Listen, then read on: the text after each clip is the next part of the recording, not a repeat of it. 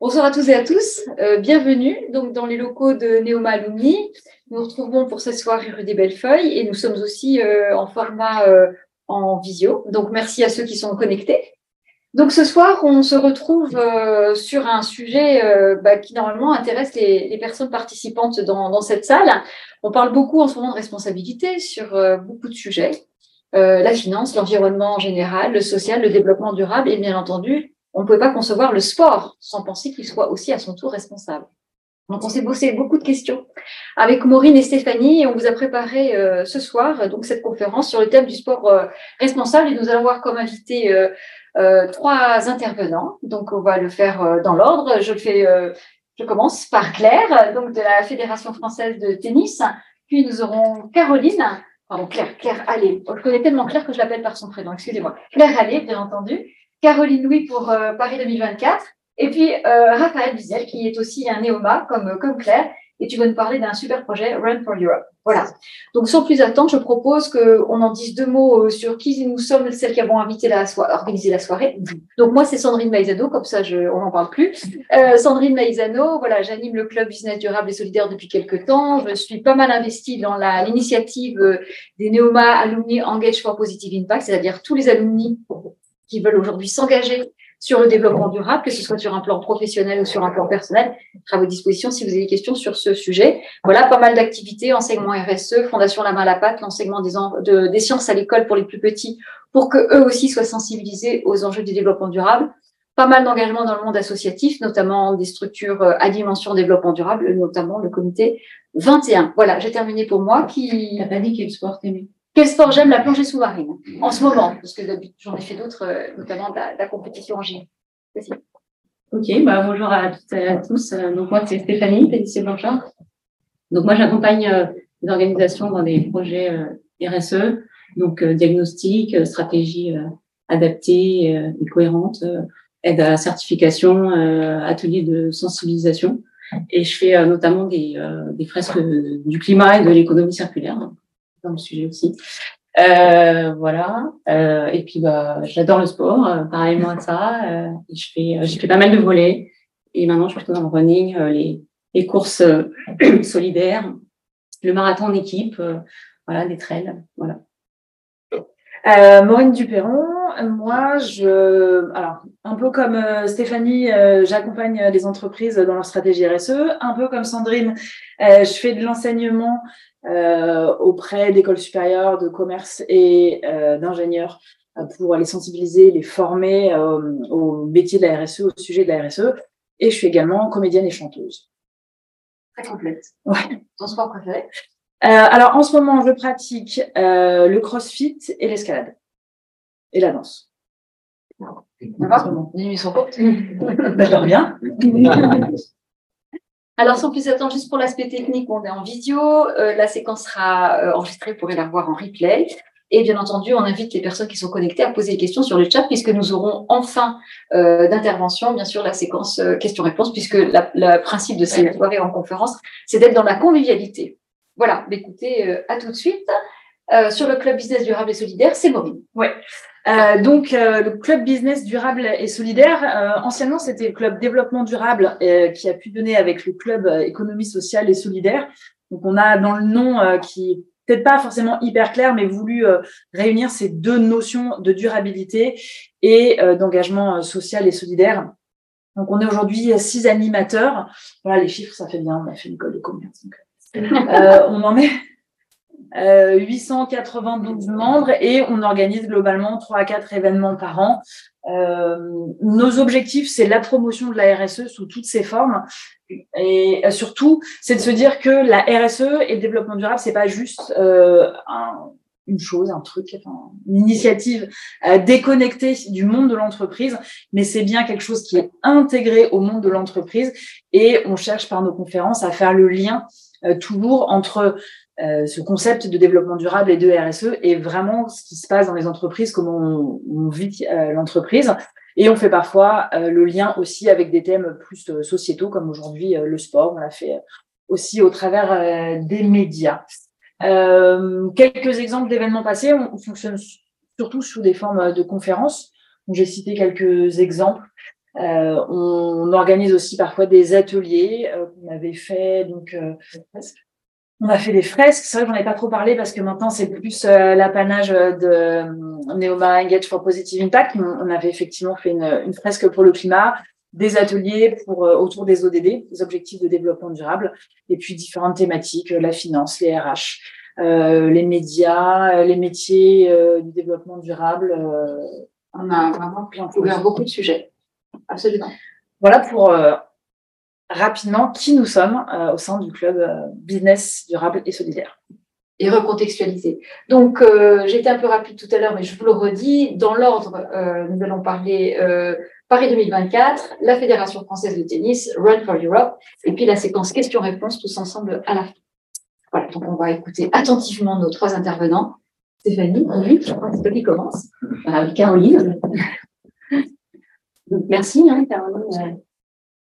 Euh, donc, euh, toi, tu es euh, manager économie circulaire au comité d'organisation des Jeux olympiques et paralympiques de Paris 2024. Donc, bah, c'est dans un peu plus d'un an. Plus gros événement du monde. Donc, euh, impact carbone, économie circulaire, c'est vraiment euh, au cœur, euh, au cœur des enjeux, au cœur des opérations des jeux. Et c'est un sujet qui a d'ailleurs été bien, abordé à Change for Now. C'était le mois dernier, si vous avez été, qui propose des, solutions innovantes pour, la planète, avec Georgina Brenon directrice de l'excellence environnementale du Paris 2024. Il y avait Viviane Presse aussi, la Fédération de Et euh, euh, donc voilà, c'est un sujet. Euh, Est-ce que toi, justement, tu peux nous dire quelle est euh, la stratégie économie circulaire de Paris 2024 Tout à fait. euh, merci déjà pour l'invitation. Je suis vraiment très contente d'être ici. Mais avant de vous parler de stratégie économie circulaire, je voulais revenir sur ce que tu as dit. plus gros événement du monde, dans un petit peu plus d'un an. Donc, on a passé là, la barre des 400 jours, on est à 395 jours. Nous, on reçoit la newsletter toutes les semaines hein, qui nous dit à combien de jours on est, donc on a le, le décompte. Euh, ça va être, enfin, on a une chance unique hein, de, de recevoir en France cet événement-là, qui va être une, une fête populaire, spectaculaire, un grand moment de, de sport, d'émotion aussi. C'est ce qu'on, ce se souhaite et c'est ce qu'on vous souhaite. Euh, les meilleurs athlètes du monde qui vont venir en France disputer des compétitions de haut niveau dans parmi les plus beaux sites euh, du monde. Euh, vous avez peut-être vu la, la, photo avec euh, le stade de beach volley sous la Tour Eiffel, Versailles, etc., etc. Donc voilà, on, on, on, se prépare à ce moment qui va être une, une, grande liesse, une fête populaire, spectaculaire et durable, pour reprendre les mots de mon président. Mais derrière toute cette fête, il faut que vous compreniez que on a un challenge opérationnel de dingue. C'est que ce plus gros événement du monde, ben, pour accueillir nos 15 000 athlètes, euh, il faut les loger, il faut des lits, il faut des matelas, euh, il faut les nourrir. Ils, ils, mangent bien en plus nos athlètes. Donc on a 13 millions de repas qui vont devoir être servis pour euh, nos spectateurs, pour nos athlètes. Et ça, c'est le plus grand restaurant du monde en période de paix. Euh, tout ça, ça représente un défi opérationnel avec des métiers qui vont de la livraison d'infrastructures temporaires, donc euh, des barrières, des tentes, des tribunes, des chapiteaux, euh, à euh, la mise en place des équipements sportifs, mais aussi des équipements de sécurité et de, de retransmission média, jusqu'à euh, la balle de ping-pong, le, les sanitaires et les produits dérivés. On couvre en fait un champ d'activité extrêmement varié, dans des proportions, tu l'as dit, voilà, assez assez importantes. Et donc derrière, l'organisation Paris 2024, c'est une association qui a à sa charge la planification, l'organisation, la supervision tout ça. Et donc toujours dans des échelles très importantes, donc avec un, un vrai challenge de livraison. Euh, et mon dernier point en introduction, c'est de vous dire que depuis le départ, depuis la candidature de la ville de Paris, euh, était écrit le fait qu'on ne ferait pas ces jeux à n'importe quel prix, qu'on avait l'intention de les faire différemment. Et c'est euh, tout le travail, euh, non seulement de ma direction, donc qui est la direction de l'excellence environnementale, mais de tous les collaborateurs de Paris 2024, c'est de porter une double vision. Le premier, le premier pilier de cette vision, c'est comment est-ce qu'on s'assure tous les métiers que je viens de vous citer, et je vais forcément oublier, qu'on est à la pointe et à, à ce qu'on sait faire de mieux en termes de livraison d'événements plus exemplaires et plus responsables.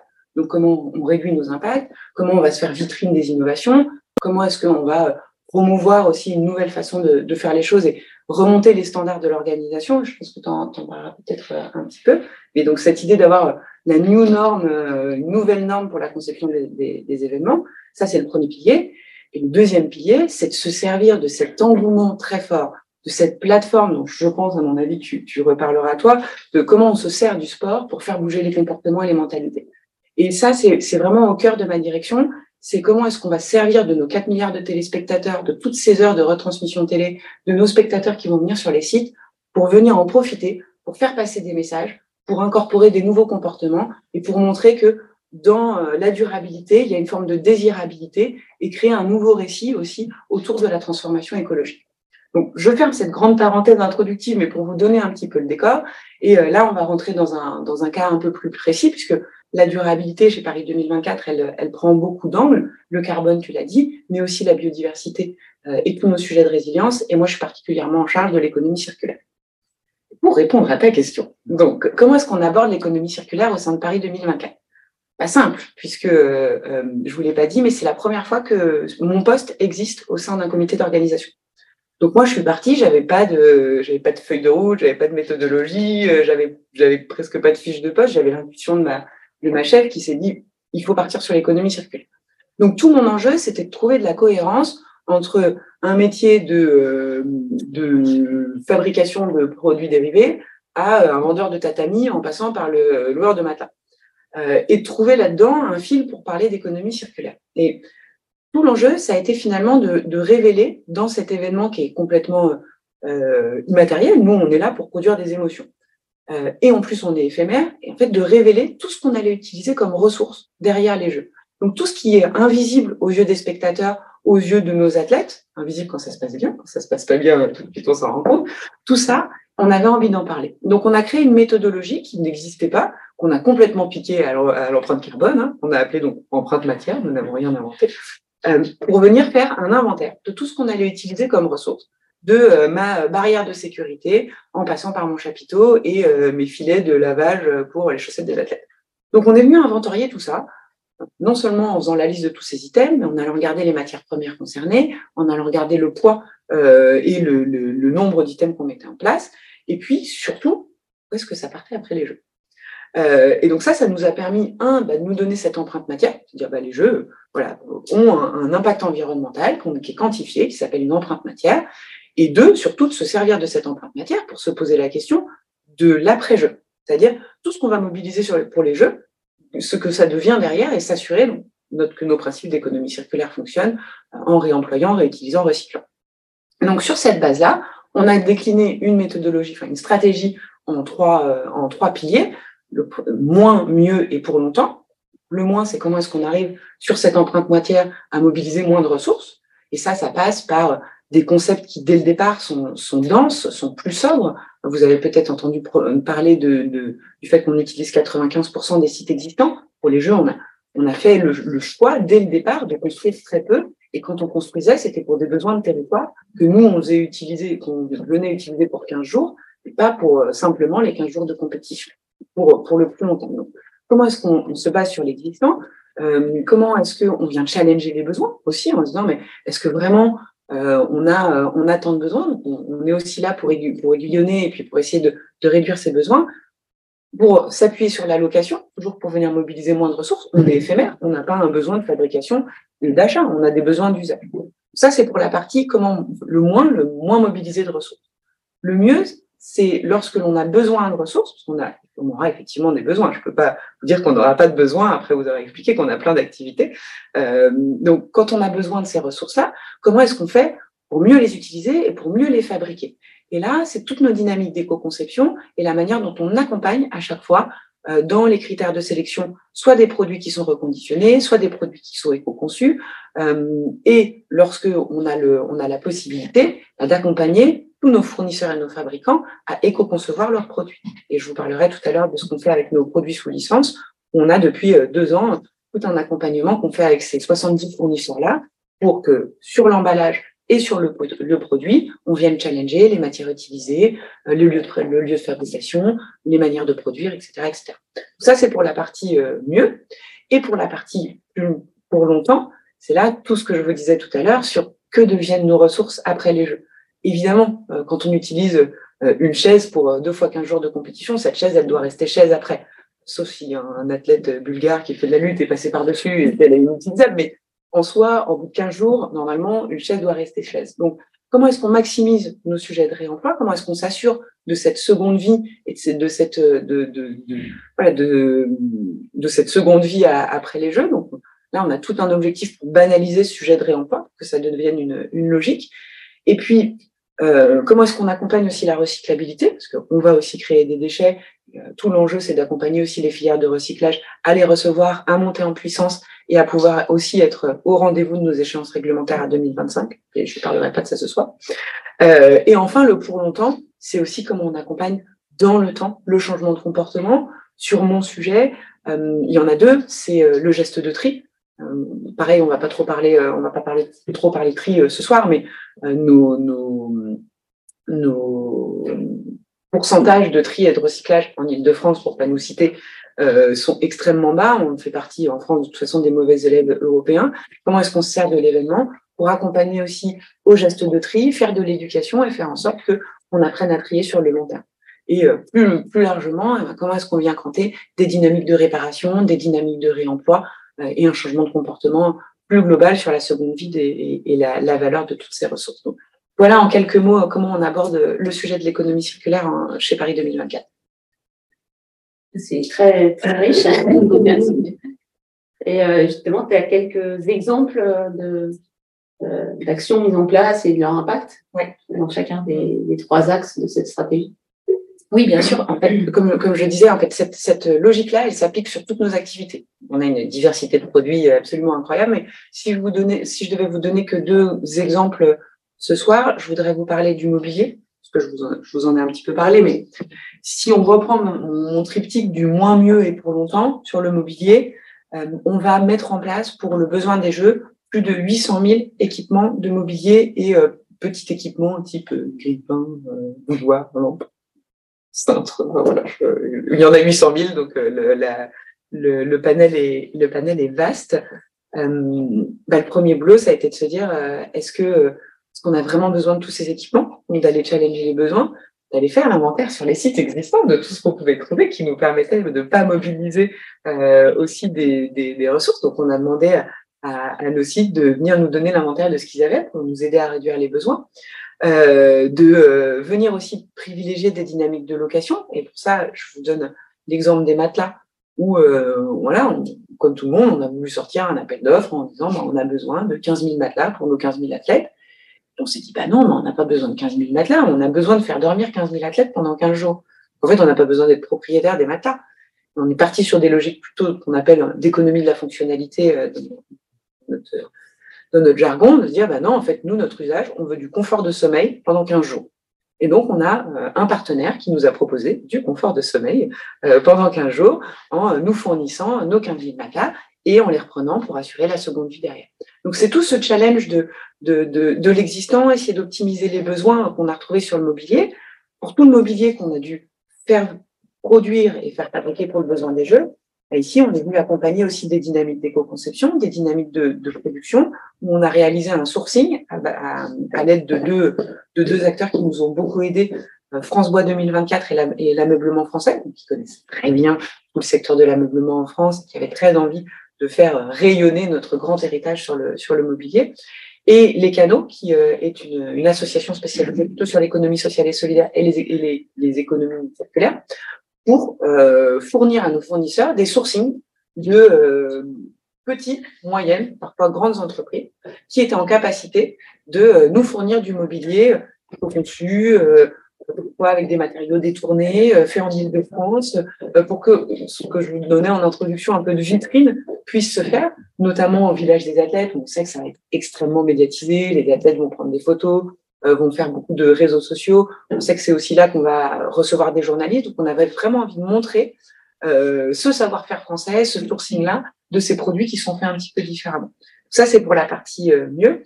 Et puis, le pour longtemps, c'est que on a tous nos partenaires sur nos 800 000 équipements qui se sont engagés à assurer la seconde vie de tous les équipements. Dans seconde vie, dans seconde vie, on met réemploi, réutilisation et recyclage. Et là, tout le travail qui nous reste à faire dans l'année à venir, c'est de faire en sorte que la part de réemploi, elle soit euh, au plus haut et que la part de recyclage, elle soit au plus bas. si je vous donne un exemple, on a l'IRECO qui fait partie de nos partenaires sur le, sur le mobilier. L'IRECO s'est déjà engagé à avoir plus de 85% de réemploi de tout ce qu'il va mettre en place pour nous. Donc on est, euh, voilà, si vous, si vous avez un peu, enfin, je peux vous donner d'ailleurs les chiffres du secteur, sur le mobilier euh, français, c'est 6% de réemploi hein, qui est fait euh, chaque année sur tout ce qui est mis sur le marché. Donc on est complètement à contre-courant, ils sont complètement à contre-courant sur ce secteur-là, et ils veulent s'en servir pour lancer toute leur offre de services sur du mobilier en réemploi pour les collectivités territoriales. Puisque depuis le décret de verdissement de la commande publique, les collectivités territoriales sont euh, obligées de se fournir en matériel reconditionné ou de réemploi, et que les freins, c'est qu'elles ne trouvent pas le volume euh, conséquent avec des gammes harmonisées euh, pour, pour meubler leurs locaux. Et ici, grâce à, cette, grâce à cet afflux, l'IRECO peut lancer cette nouvelle gamme et peut se positionner avec une nouvelle offre de service en faveur du réemploi. Donc, on a une étude de cas très intéressante sur tout le fil avec ces partenaires-là. Est-ce que j'ai le temps pour mon deuxième exemple? Oui, oui. Euh, les équipements euh, électriques et électroniques. Euh, donc là, c'est pareil, je crois qu'on a à peu près 100 000 petits équipements donc, qui vont de l'imprimante, oui, encore des gens qui ont besoin d'imprimante, mais de, l'imprimante, du routeur, des téléphones portables, des télés, etc. Donc on a plus de 100 000 équipements électriques et électroniques à mettre en place sur nos sites. Euh, et là, c'est pareil. On a été challenger les besoins, euh, essayer de, de, de, vraiment être au, au cœur de l'usage et pas forcément d'être d'être sur le produit. Pour vous donner là un exemple concret, euh, il est d'usage de fournir des téléphones portables à une certaine catégorie de public, des officiels, des dignitaires, certains de nos, partenaires et prestataires. Euh, on s'est interrogé sur le fait, sur l'usage euh, nécessaire pour ces publics-là, qui fondamentalement n'ont pas vraiment besoin d'un téléphone portable, mais ont besoin de communiquer, d'avoir de la data et d'avoir du crédit en France. Donc finalement, la réponse qui a été trouvée, c'était de se dire tout le monde a déjà un téléphone portable. Euh, en revanche, une carte SIM avec de la data et, euh, des trucs prépayés euh, pour appeler nous semblait plus correspondre aux, besoins qui étaient faits. Vous voyez comment on arrive à réduire tout de suite un besoin de plusieurs centaines, voire plusieurs milliers de téléphones en se reposant les bonnes questions.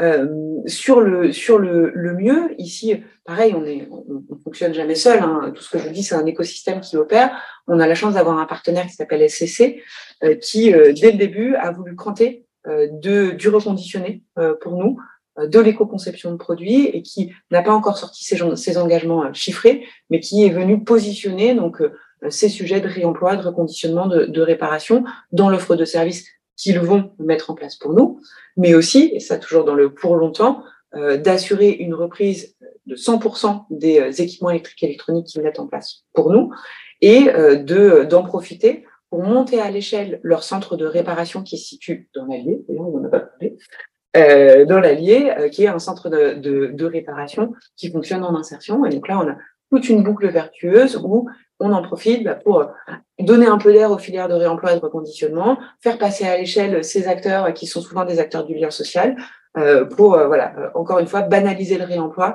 et, puis permettre que ces que ces acteurs-là puissent fonctionner encore après et surtout que ces dynamiques soient crantées après pour toutes les organisations. Bah, super, hein, merci. merci, c'est inspirant. On est parfaitement dans le timing. Peut-être. Euh... Oui, euh, bah, on va. Merci beaucoup Caroline pour toutes ces explications. Euh, Claire, tu es responsable RSE euh, à la Fédération française de tennis, euh, la fédération qui gère le site de Roland Garros, qui va accueillir euh, une épreuve des Jeux. Ouais. donc, ce que je te propose pour commencer, c'est de nous expliquer comment la Fédération française de tennis, qui va accueillir les Jeux, euh, échange avec euh, le COJO et enfin quelles sont les exigences et comment en fait euh, vous gérez euh, ces nouvelles exigences? Oui. Alors le, le, stade Roland Garros va accueillir pendant les Jeux le tennis, le tennis fauteuil et la boxe. Donc le cours Philippe Chatrier va se transformer en 48 heures en, en ring de boxe. Euh, sacré défi opérationnel d'ailleurs. On va faire un test cet été pour s'assurer que c'est en 48 heures tout fonctionne bien. Donc, en fait, ce qui se passe, c'est que, euh, alors la première chose, c'est qu'on a deux, enfin, on, on donne les clés à Paris 2024 du stade Roland Garros pour qu'il fasse cette épreuve. C'était la première étape. Et la deuxième, en fait, on, on, a, on a postulé, on a été retenu pour opérer pour les JO, euh, pour eux. Donc, en fait, on met à disposition un savoir-faire, qui de mieux que les équipes de la Fédération française de tennis et ses prestataires connaissent le site euh, pour pouvoir opérer pour les jobs. En fait, c'est génial aussi. Tu, tu, disais capitaliser sur des sites existants, c'est clairement ça. C'est des sites et des compétences existantes. Donc nous, en fait, on va opérer pour les jobs pour faire en sorte que ben, les compètes de tennis, tennis fauteuil et boxe se déroulent dans les meilleures conditions euh, pendant, euh, pendant, pendant les jobs. Donc ça implique aussi euh, de, de, se, de se staffer, évidemment. Euh, il y a pas mal de, de personnes qui viennent euh, dans les équipes, renforcer les équipes de la FFT parce qu'on ne va pas faire l'été prochain que les JO. On va aussi avoir le tournoi de Roland Garros 2024 euh, qui va arriver quelques semaines avant. Donc, c'est aussi un sacré défi opérationnel et on a besoin de ressources euh, pour pouvoir faire tout ça. Et donc, bah, pour vous donner un exemple, nous, dans l'équipe RSE, on a une personne qui est dédiée 100% du temps depuis février sur les sujets JOP RSE. Donc, c'est, elle est en contact avec Caroline d'ailleurs sur euh, tous les différents euh, sujets RSE sur lesquels les JO nous challenge. parce que, ben, comme l'a dit Caroline tout à l'heure, il y a un sujet ben, d'héritage, de durabilité, d'excellence environnementale. Et ben, du coup, il faut aussi qu'on qu'on le fasse, quoi, parce que tous les sites doivent évidemment pouvoir répondre à ces exigences-là. Ce qui tombe plutôt bien, c'est qu'on été, on est plutôt alignés avec euh, les JOP sur leurs engagements environnementaux euh, sociaux. Donc ça, c'est plutôt chouette. Euh, on se base entre autres sur des référentiels communs que sont, je ne sais pas si vous connaissez, mais c'est la charte des 15 engagements éco-responsables du ministère des Sports et du WWF, donc qui a été lancé en, qui a vu le jour en 2017 et qui permet en fait à n'importe quelle structure sportive, fédération, événement, qui fait de l'événementiel, parce qu'on parle d'événements évidemment, mais de, euh, de se mettre en ordre de marche pour répondre à tous les sujets d'engagement et d'avoir à la fois des objectifs quantitatifs et qualitatifs pour y répondre. Donc déjà, on a ce socle, entre autres, commun, mais on a aussi une vision euh, commune. Donc ça, c'était plutôt chouette, euh, dans le sens où nous, les JO, on les prépare depuis longtemps à la Fédé Tennis. Je pense que j'ai été impliquée dans les appels d'offres elle a fait des tennis, c'est une dimension achat responsable dans les appels d'offres. Il y a ça deux ans, j'ai travaillé sur le premier appel d'offres qui concernait entre autres les JOP, qui est celui de la fourniture d'électricité du stade Roland-Garros. Donc en fait, ce qui se passe, c'est que contrairement à d'autres sites, ou même aux JOP en général, nous, on travaille sur un événement qui est, euh, on travaille sur des événements qui sont récurrents. Donc en fait, la plupart des achats euh, qu'on mène, euh, qu'on réalise à la Fédération française de tennis et qui concernent le stade Roland-Garros et le tournoi de Concerne aussi les jobs. Donc en fait, on n'est pas sur du marché one shot, on est sur des marchés qu'on anticipe et qu'on prépare depuis deux ans parce qu'il y a des renouvellements naturels de marché euh, bah, qui, qui s'opèrent au fil du temps. Euh, ce qui était intéressant, c'est que les jobs sont aussi venus avec une démarche euh, responsable des achats extrêmement structurée, qui nous a permis, un, nous, nous conforter ben, dans la stratégie qu'on avait. Je pense par exemple à l'alimentation responsable. les jobs ont écrit une food vision, qui donne un peu toute cette vision d'alimentation responsable que, les jobs doivent avoir sur tout leur site. Euh, bah, ça tombe bien, on était plutôt alignés et euh, c'était un travail hyper enrichissant et intéressant de, euh, bah, de confronter les idées et de, se conforter aussi dans le fait que bah, on avait une, une, bonne vision côté alimentation durable. Et puis après, il y a des sujets sur lesquels les jobs nous ont vraiment permis de monter en compétences ou monter un peu plus au créneau. Je pense entre autres à l'insertion. Il y a certains marchés en fait des jobs que sont les marchés de restauration, de nettoyage, de logistique, de sûreté, d'intérim, où là ils demandent à ce que 10% du volume horaire soit réalisé en insertion. Nous, elle a fait des tennis. Euh, c'est un sujet évidemment euh, qui nous parle, qui est intéressant pour nous, mais on l'avait pas structuré. Donc euh, ça a permis nous de monter en compétence là-dessus et de se dire bah voilà, Roland Garros 23 va être un galop d'essai on va se monter en compétence pour Roland 24 et in fine pour les JO, ben, on va essayer d'arriver euh, à atteindre ces chiffres-là. Sacré challenge parce que ben, quand on a un événement aussi gros qui va arriver, il faut se dire que le marché euh, de l'emploi va aussi être euh, assez challengeant parce qu'il va falloir trouver aussi toutes ces personnes pour pouvoir non seulement être présent sur le stade Roland Garros, mais sur tous les sites d'Île-de-France de Paris 2024. Donc, euh, c'était vraiment intéressant. Alors, sur cette dimension, il y a la dimension euh, donc euh, environnementale, il y a la dimension aussi sociale. Donc, j'ai parlé d'insertion. Il y a aussi l'emploi de personnes en situation de handicap. euh, il y a euh, il y a beaucoup de choses. Il y a euh, il y a plein de choses. Il y a l'économie circulaire, ça c'est évident. Et en fait, ce que nous a permis, en fait, je pense les jobs, bah, comme je vous l'ai dit, déjà monter en compétence sur certains sujets sur lesquels on n'était pas forcément bon ou sur lesquels on s'était penché. Deuxième chose, en fait, c'est avoir cette, euh, cette obligation externe. Euh, en fait, quand je suis, alors, on est évidemment à la Fédé Tennis, on a une stratégie RSE euh, qui est là depuis 2014. Je pense qu'on a fait partie des premières fédés euh, sportives à avoir une équipe RSE dès 2012, ce qui était super rare à l'époque. Et pour ça, on est quand même, on a de la chance d'avoir eu un peu de, de, le faire avant tout le monde et se structurer en conséquence. Mais c'est bien d'avoir une stratégie, c'est bien d'avoir une équipe, mais une équipe qui pousse des sujets RSE dans des appels d'offres versus les jobs qui ont une ambition RSE, bah finalement, moi, ça m'a bien plu parce que c'est une façon de dire, on est obligé de le faire, les jobs le demandent. Et, euh, donc, ça nous a bien aidé, euh, je pense, là, pour asseoir dans les appels d'offres qui étaient aussi concernés par les jobs, de dire, mais en fait, on s'aligne et on y va. Il n'y avait pas de remise en question du sujet, du coup. Donc ça, c'est super intéressant. Et puis après, un troisième sujet, c'est euh, le fait d'être outillé. Euh, là, euh, les, les jobs ont lancé le coach climat, qui est un outil de, bilan carbone. donc nous, on avait, ça fait plusieurs années qu'on fait un bilan carbone avec la Fondation Good Planet, qui a été aussi vérifié par Carbone 4. Donc on a déjà une structure, enfin, un Excel existant bien fourni mais c'est aussi intéressant de, de, se confronter, de voir, de se comparer par rapport aux autres outils. Donc là, on s'est dit, OK, ben, pour Roland Garros 23, euh, on va utiliser cet outil, non seulement pour euh, bah, déjà comparer et, euh, et bien s'approprier l'outil, qui sera aussi mis à qui d'ailleurs depuis quelques semaines mis à disposition aussi de tous les événements sportifs en France.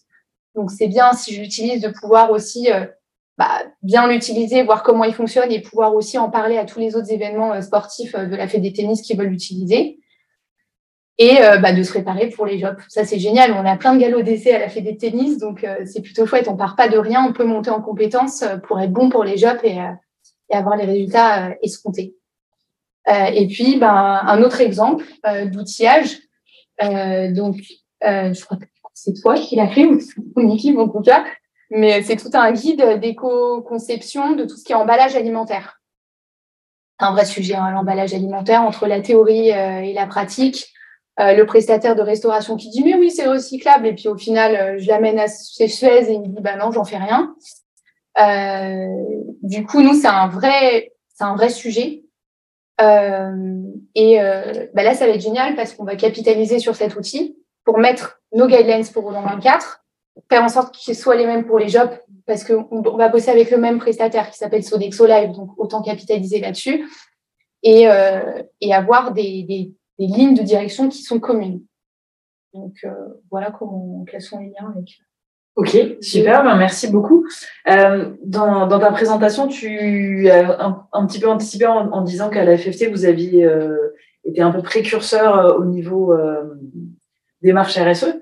Donc, enfin, ce qui nous intéressait de en fait de t'avoir aujourd'hui, c'était que tu puisses faire le lien euh, avec euh, ce que Caroline nous présentait, mais aussi de présenter euh, le travail euh, d'une fédération, euh, parce que la FFT, ce n'est pas que Roland Garros, c'est aussi l'accompagnement de tous les clubs de tennis en France. Et donc, quel est votre votre rôle? Enfin, comment Qu'est-ce que vous avez mis en place au sein de la Fédé Et comment Ça tombera plus bas. Euh, et comment ça diffuse après jusqu'au club de tennis où on inscrit son enfant euh, euh Alors, la Fédé Tennis, c'est une association euh, qui a une délégation du ministère des Sports pour pouvoir euh, bah, faire vivre le tennis en France. Alors, il n'y a pas que le tennis, hein. il y a le tennis, il y a le beach tennis, il y a le tennis fauteuil, il y a le padel qui se développe pas mal en ce moment en France, il y a la courte paume qui a peu licencié, mais qui est dans le giron aussi euh, la des tennis. D'ailleurs, il y a un club qui est dans le 16e euh, rue Lauristan. Euh, donc, notre objectif, c'est de promouvoir le tennis en France, partout et pour tous. C'est la mission de la Fédé Tennis. La deuxième, c'est de représenter la France dans les grandes compétitions internationales, dont les Jeux. Et euh, la troisième, c'est d'organiser des événements comme le tournoi de Roland Garros, mais aussi le Rolex Paris Master, qui est connu sous le nom de Bercy. Et aussi le grand chelem du padel qui va avoir lieu en, septembre à la rentrée au stade Roland Garros. derrière ça, il y a à peu près 1000 salariés qui sont répartis équitablement entre le siège et les territoires. Il y a 1 million de licenciés, 4 millions de pratiquants et 100 000 bénévoles. On est la première euh, fédération euh, sportive euh, individuelle. Le c'est le foot en mode collectif. Et, et du coup, donc, quand la. Alors, ce qui est assez intéressant, c'est qu'une fédé sportive, elle, elle, se structure évidemment comme n'importe quelle organisation d'un point de vue RSE, développement durable, etc. Mais on n'a pas attendu à ce qu'il y ait une équipe en 2012 RSE qui se crée pour faire de la RSE. Parce que dans les valeurs intrinsèques du sport, il y a le vivre ensemble, euh, il y a euh, le fair play, il y a euh, le fait de, par un sport, véhiculer des valeurs et faire jouer tout le monde.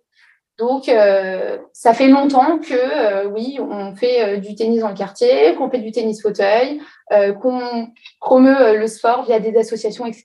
Ça fait longtemps qu'à Roland Garros, il y a des journées caritatives.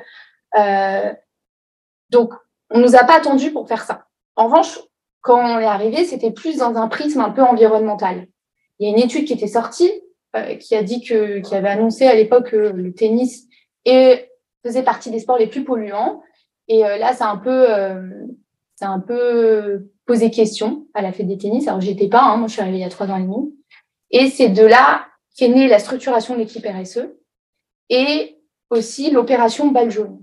L'opération balle jaune, sais pas si vous la connaissez, on récupère en fait les balles de tennis usagées euh, dans les clubs en France. Euh, on va séparer la feutrine du caoutchouc, en fait on va broyer. Euh, la feutrine, on n'en fait rien, toujours rien, mais je fais des recherches. Et le caoutchouc en fait sert à faire des sols sportifs souples qu'on va aller poser dans des lieux à vocation sociale, solidaire. Donc ça peut être des IME, ça peut être des, des hôpitaux, ça peut être des prisons, etc. Donc c'est de là qu'est née en fait la RSE à la Fédé. Et aujourd'hui, en fait, on a, on a plusieurs enjeux. On a un premier enjeu, un enjeu qui est celui de l'acceptabilité de notre pratique. Dans le sens où aujourd'hui, on n'est pas perçu comme un sport ouvert. Euh, tennis, promouvoir le tennis partout et pour tous. Je ne sais pas si ça résonne euh, dans les oreilles du tout le monde quand on parle de tennis. Euh, pourquoi? Bah Parce que c'est considéré comme effectivement un sport plutôt euh, bah, de, un sport de riche, euh, un sport qui coûte cher, etc. Et il y a quelque chose aussi qui vient contribuer à cette image plutôt négative du tennis, c'est les Roland Garros. Parce que cette image premium véhicule une image un peu élitiste euh, du tennis. Donc ça, c'est un premier enjeu. Comment bah, justement montrer qu'en fait, on n'est pas tant un sport. alors évidemment, il y a des clubs qui sont extrêmement coûteux, surtout à Paris, en Ile-de-France, etc. Mais comment on montre qu'en fait, on est aussi ouvert et qu'on est accessible? Le deuxième enjeu, euh, bah, c'est celui de s'adapter à nos enjeux actuels, euh, bah, de nos enjeux, s'adapter au changement climatique, tout ça, tout ce qui nous arrive aussi euh, en ce moment. Non seulement s'adapter, mais se dire bah, comment, à minima, on peut tenter de réduire l'impact de notre pratique sur l'environnement. Et le troisième, c'est un sujet euh, d'acceptabilité dans le sens, euh, aujourd'hui, il y a des gens qui, si, euh, si on n'est pas, enfin, aujourd'hui, il y a des gens qui seraient prêts à dire, ben, je suis pas prêt à aller à cet événement sportif s'il n'est pas engagé. J'ai pas envie d'aller dans un club qui est, qui a pas les mêmes valeurs que moi et qui pense pas pareil, en fait. Et donc, il y a aussi ça, c'est de se dire, ben, comment est-ce que je suis en lien avec mon temps et comment je m'adapte à ce que les gens souhaitent. Donc de là, en fait, on a, a euh, donc du coup cette stratégie RSE euh, qui essaye de répondre à ces trois champs. Donc, euh, c'est quand même des sacrés challenges. C'est dire, bah, comment on s'ouvre plus via, entre autres, des pratiques différentes du tennis. donc, on a l'association Faites le Mur, qui est l'association de Yannick qui œuvre dans les quartiers pour la fête des tennis. Euh, on a des offres de tennis santé, donc des personnes qui ont, euh, euh, qui peuvent être atteintes de cancer, de diabète, etc. Comment est-ce que le fait de jouer au tennis et pratiquer un sport vient en complément d'un, d'un, c'est quoi le terme, d'un, un soin exactement, de soins qui sont apportés, de médicaments, etc. On a le sport adapté pour des personnes qui peuvent avoir des handicaps moteurs ou psychiques. On a le tennis fauteuil, avec quand même une super belle exposition chaque année médiatique et le fait qu'on augmente d'ailleurs les tableaux dans les grands chelem, entre autres à Roland Garros. Donc il y a cette ouverture-là qui est importante pour nous. Il y a le fait aussi de féminiser la pratique. Alors c'est vrai que on a, on a peut-être l'impression qu'effectivement, enfin, par le, le fait que bah, la compétition femmes et hommes soit quand même plus égale que d'autres sports, euh, on a un enjeu de féminiser notre pratique euh, parce qu'il y a moins de 30% aujourd'hui de, de licenciés euh, femmes. Ça, c'est le premier, premier pilier. Voilà ce qu'on fait, en tout cas, dans les territoires. Voilà ce qu'on fait aussi à Roland Garros, parce qu'on veut que Roland Garros soit aussi la vitrine de ce qu'on fait. Donc, à Roland Garros, par exemple, on va avoir des animations. On va aller montrer aux gens, ben, c'est quoi de se mettre à la place d'une personne en fauteuil roulant et c'est fait quoi de jouer au tennis quand je suis sur un fauteuil roulant? Ça fait quoi de jouer au tennis quand, quand je suis sourd et malentendant? Donc, on le fait au travers d'animation, on le fait au travers de la compétition, comme je vous l'ai dit tout à l'heure. Et puis, on essaye aussi de le faire euh, bah, dans le staff, en allant plus loin sur les sujets d'insertion. On vous l'ai dit, les jobs nous accompagnent euh, là-dessus. Euh, mais euh, voilà, cette année, avec par exemple un traiteur du tournoi qui s'appelle Potel et Chabot, ben voilà, il y a un ESAT qui est venu et avec des maîtres, des, serveurs qui étaient là et qui, qui faisaient partie qui étaient totalement intégrés dans les équipes de Potel et Chabot pour pouvoir participer à cette belle expérience aussi à Roland Garros et apporter leurs compétences. Ça, c'est la première chose. Le deuxième enjeu, je vous l'ai dit tout à l'heure, c'est le sujet euh, plus environnemental. Bah, à l'échelle d'un territoire, euh, on a quand même 7300 clubs de tennis, ça je vous l'ai pas dit, mais c'est quand même pas mal. 7300 clubs de tennis et 7300 infrastructures. 94% des clubs de tennis sont des clubs municipaux. Donc ça aussi, c'est quelque chose qu'il faut savoir, c'est que euh, au-delà du, c'est des infrastructures qui ne nous appartiennent pas du coup. Et euh, ce qu'il faut savoir aussi, c'est qu'à l'échelle d'une fédération, chaque gouvernance est propre à chacun. Donc on peut rien imposer en fait. On peut être force de proposition, on peut euh, inciter, euh, entre autres via des subventions, etc. Mais on peut rien obliger du tout. Donc euh, quand on a 7300 infrastructures, on peut dire qu'on a un pouvoir, en tout cas, euh, on a la capacité euh, de, euh, de sensibiliser déjà et de faire en sorte de réduire notre empreinte sur les infrastructures. On a une enveloppe d'argent qui chaque année est distribuée euh, au territoire de subventions qui s'appelle l'aide au développement des clubs et de la pratique. En fait, on va les subventionner des équipements. On va subventionner la création d'un nouveau, nouveau terrain de tennis, euh, d'un clubhouse, etc. Bah là, notre enjeu, c'est de se dire, ben, comment aujourd'hui on a un bonus RSE, mais à terme, l'idée, c'est de dire, on éco-conditionne les aides, conditionne les aides. Si demain tu construis un terrain de tennis qui est couvert, un cours, bah, il n'y a pas de raison que ce soit pas isolé. Donc ça, c'est se dire bah, quelle influence on a pour faire en sorte de bouger les lignes quand il y a 7300 équipements sportifs, mais qui, ne, nous appartiennent pas. Euh, on a effectivement l'opération balle jaune, je vous en ai parlé tout à l'heure. Bah là, grâce à un éco-organisme qui s'est structuré euh, depuis l'année dernière, qui s'appelle Écologique, non seulement on va pouvoir collecter les balles, mais on va pouvoir aussi collecter plus. Euh, comme euh, les, les, raquettes, le cordage, etc. Donc là, c'est un éco-organisme qui est en train de se structurer. C'est tout nouveau pour eux. Leur enjeu, ça va être de collecter euh, beaucoup, beaucoup de matière, parce que c'est en collectant de la matière et en ayant de la masse qu'ils vont pouvoir trouver des débouchés industriels, qui n'ont pas forcément aujourd'hui partout. Et donc, nous, notre rôle, c'est de travailler en parallèle avec des bureaux d'études pour essayer justement bah, de trouver des, des, filières industrielles. Bah, là, typiquement, la feutrine, je cherche. C'est dur de trouver, on, cherche, euh, on cherche des débouchés. Euh, il y a aussi un enjeu, on parlait d'adaptation euh, au, changement climatique. Alors, bah, vous voyez, il y a le sujet de l'eau. là, on arrive en plein été, les sujets des sécheresses vont arriver. on a 10% des terrains en France qui sont des terrains en terre battue. Bah, comment on fait? Aujourd'hui, je n'ai pas la réponse, hein, mais on va bosser dessus. Parce que ben, quand il y a un arrêté sécheresse, ben, je peux pas jouer au tennis et parce qu'on peut pas utiliser l'eau et c'est normal. C'est tout à fait normal. Mais du coup, euh, bah, comment on fait pour avoir une gestion plus responsable de l'eau? Qu'est-ce qu'on fait avec la terre battue demain? Et ça, c'est des questions qu'on se pose actuellement euh, aujourd'hui. Euh, donc, il y a aussi ce sujet d'adaptation qui est hyper important. Et puis, il y a un troisième pilier sur lequel on travaille et qui est super important. Caroline l'a dit tout à l'heure. On est à un moment de, enfin, jouer au tennis ou jouer en sport, c'est un moment de passion, c'est un moment de loisir, c'est un moment de partage, c'est un moment d'émotion. Et c'est dans ces moments-là qu'on peut faire passer des messages. Et donc, nous, on a un rôle à la fois de sensibilisation et on a un rôle d'accompagnement. Au niveau de la sensibilisation, par exemple, je ne sais pas si certains ou certaines d'entre vous étaient à Roland Garros cette année, mais on avait un stand qui était stand de la fresque écologique du tennis. on a on, récupère ce qui marche bien par ailleurs, la fresque du climat, et on se dit ben voilà comment on l'adapte euh, au tennis. Et euh, on a eu ce stand pour la deuxième année à Roland Garros qui nous a permis, avec les équipes vertes qui sensibilisent au développement durable et qui sillonnent nos stades pour sensibiliser au développement durable, on a réussi à sensibiliser plus de 14 000 personnes euh, pendant le tournoi à ces sujets. Euh, et l'idée de la presse, c'est, enfin, bien sûr, Roland Garros en est la vitrine, mais l'objectif numéro un, c'est que ça vive dans les clubs.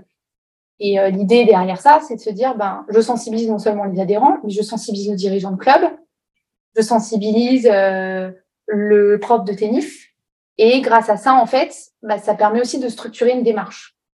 Et c'est là vient aussi l'accompagnement, où là récemment, on a lancé un label Club FFT engagé, alors oui, il y a plein de labels. L'idée, c'est pas de créer un label en plus. Euh, pas l'objectif. On sait qu'il y a eu un besoin. On a fait un questionnaire euh, il y a quelques années et, euh, les dirigeants de club étaient en demande de label FFT parce qu'avoir la crédibilité de la FFT, ben, c'est hyper puissant hyper fort pour eux. Et l'idée, c'est pas tant de créer un label pour créer un label, mais c'est de donner en fait une structure sur laquelle ils peuvent s'appuyer pour déployer une stratégie à l'échelle du club, à l'échelle de la ligue, à l'échelle d'un comité départemental. Donc c'est aussi comme ça qu'on accompagne, parce que comme je dis, vu qu'on peut rien imposer, c'est pas des filiales, et eh ben il faut pouvoir outiller pour pouvoir euh, accompagner euh, les clubs ou les ligues et les comités euh, dans leur transition. Merci beaucoup pour tout ça. Merci, c'est très riche. Alors, ce qui est intéressant, c'est qu'on a commencé avec Paris 2024, donc un méga événement. Tu nous as sorti des chiffres, 800 000 références. je trouve que c'est extrêmement impressionnant en termes d'impact et on a envie d'être en 2024 pour voir après la suite.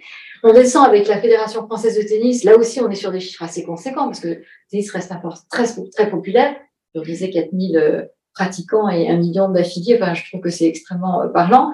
Et du coup, on continue un peu en entonnoir et on va arriver à l'individu, au sportif. Alors, le sportif du jour ou de ce soir plutôt, euh, c'est Raphaël. Donc là, on va arriver plutôt à une pratique individuelle du running. Et alors, je vais te laisser peut-être que tu nous racontes ton parcours. Tu fais du running, et à titre individuel, tu le pratiques avec une vision euh, développement durable. Est-ce que tu peux nous expliquer un peu cet aspect-là? Bien sûr. Alors déjà, merci euh, de m'avoir invité, c'est un plaisir. Si je mâche un peu mes mots, désolé, ça fait longtemps que je n'ai pas parlé euh, français. Je suis un CEDEM, donc de Néoma. J'ai fait le parcours franco-allemand.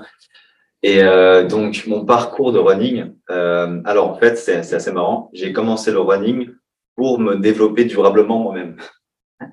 Parce que c'était dans une phase, c'était à 5 ans, mon, j'avais ma première copine euh, à cet âge-là, j'avais une puberté assez tardive et euh, elle a arrêté avec moi et c'était vraiment assez dark pour moi donc j'ai passé quelques mois euh, assez difficiles.